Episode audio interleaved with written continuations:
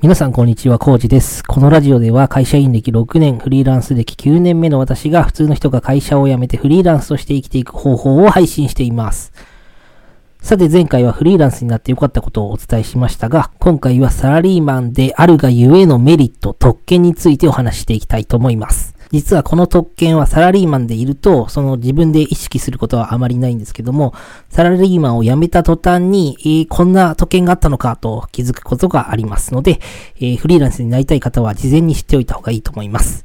えーサラリーマンの特権とは何かというと、まず、社会的信用が高い。家を買うとき、ローンを低金利で借りられる。一定額の給料が保証されている。まあ当たり前なんですけども、このような、えー特権があります。他にも仕事を休んでも一定の給料がもらえる。健康保険料は会社が半分負担してくれている。厚生年金も会社が半分負担してくれている。えー病気をした時の休業手当がある。自分の担当業務に注力できる。仕事を長くやると残業代が出る。税金の計算を一切しなくていい。普通に働いていれば辞めさせられることはほとんどない。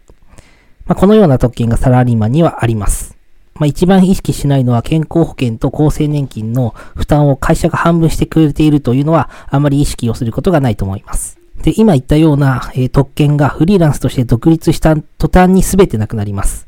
えーフリーランスは社会的信頼が低いですし、家を買うときローンも組めないですし、一定額の給料は保証されていません。仕事を休んだら収入もゼロ。え健康保険も、厚生年金も、え全部自分で払います。そもそも厚生年金にはフリーランスは入れません。え病気をした時の休業手当はないですし、請求書の発行などの事務作業も雑務も全部自分でやる必要になあります。えー仕事を長くやっても残業代は出ないですし、毎年確定申告をしなければならない。ならない。えー突然、取引先から仕事がなくなっても文句は言えないという、えー非常に辛い状況に陥ります。ちなみに私も今、フリーランスなので、この状況です。ただ、前回のお話でお伝えした通り、フリーランスの特権があるから、未だにフリーランスでいたいと思っています。前回お伝えしたフリーランスの特権とは、すべてが自分の自由にできると、収入の上限が外れるということでした。